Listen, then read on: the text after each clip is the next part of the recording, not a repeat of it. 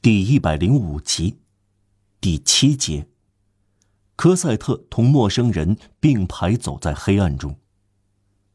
上文说过，科赛特不害怕了。汉子同他说话，他的声音庄重，几乎是低沉的。我的孩子，这么重的东西是给你拿的吗？科赛特抬起头来回答是的，先生。：“给我。”汉子说：“我来替你拿。”科赛特松开的手，汉子走在他的身边。确实很重。他在牙缝里说，然后又加上一句：“小姑娘，你几岁了？八岁，先生，你就这样走了很远的路吗？从树林里的泉水边过来的，你要去很远的地方？”离这里有一刻钟的路。汉子沉吟了一会儿，然后突然说：“你没有妈妈喽？”我不知道，孩子回答，汉子还来不及说话，他又说我相信没有，别人都有，我呢，我没有，：“停了一会儿。”他又说我相信我从来没有。：“汉子止住了脚步，把水桶放在地上，俯下身来，将两只手按在孩子的双肩上，竭力打量他，在黑暗中端详他的脸。”科赛特瘦削的脸庞朦胧的显现在天空的微光中。“你叫什么名字？”汉子问。科赛特，汉子像触电一样抖动一下。他继续端详他，然后从科赛特的双肩放下双手，抓住水桶，又走起来。过了一会儿，他问：“小姑娘，你住在哪里？在蒙费梅，您知道吧？我们是到那里去吗是的，先生，？”他又停了一下，然后说：“谁这时候还打发你到树林里去打水啊？”是泰纳迪埃太太。汉子竭力显得无动于衷，他的声音里有古怪的颤抖。你的泰纳迪尔太太是干什么的？她是我的东家，她开旅店。旅店。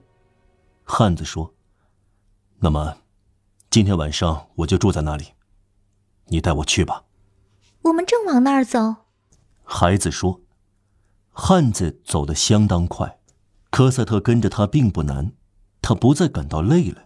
他不时带着难以形容的平静和随便，抬头看看这个人。从来也没有人教他面朝上天祈祷，但他心里感到有样东西很像希望，很像快乐，而且升向天上。”几分钟过去了，汉子又说：“泰纳迪尔太太家没有女仆吗？嗯，没有，先生。女仆只有你。是的，先生。”谈话又中断了。科赛特提高声音还有两个小姑娘，：“什么小姑娘波妮娜和泽尔玛。？”孩子把泰纳迪尔的女人喜欢的浪漫名字简化了。伯尼娜和泽尔玛是什么人？是泰纳迪埃太太的小姐，她是这样叫她女儿的。这两个女孩儿，她们做什么呢？哦，孩子说她们有漂亮的布娃娃，有金光闪闪的东西，全是好玩的。她们游戏玩耍。：“整天。是的，先生，”而你呢？我吗？我干活儿。整天。孩子抬起大眼睛，里面噙着一滴眼泪，因为天黑，别人看不见。他轻轻的回答。是的，先生，隔了一会儿，他又说有几次我干完了活儿，人家同意，我也玩过。：“你玩什么随便玩儿，让我自个儿玩儿。但我没有什么玩具。波妮娜和泽尔玛不肯让我玩他们的布娃娃，我只有一把小尖刀，就这么长。孩子伸出他的小手指。不能切东西吗？能切，先生，孩子说。能切生菜和苍蝇脑袋。他们来到村里，科赛特在街上给陌生人带路。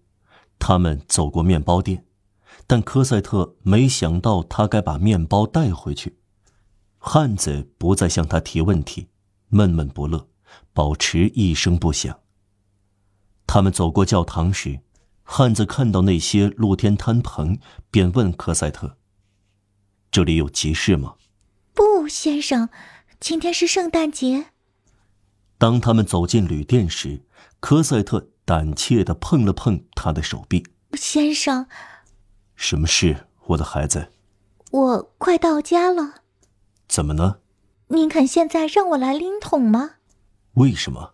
因为如果太太看到有人帮我拎桶，她要打我的。汉子把桶还给他。一会儿，他们来到旅店门口，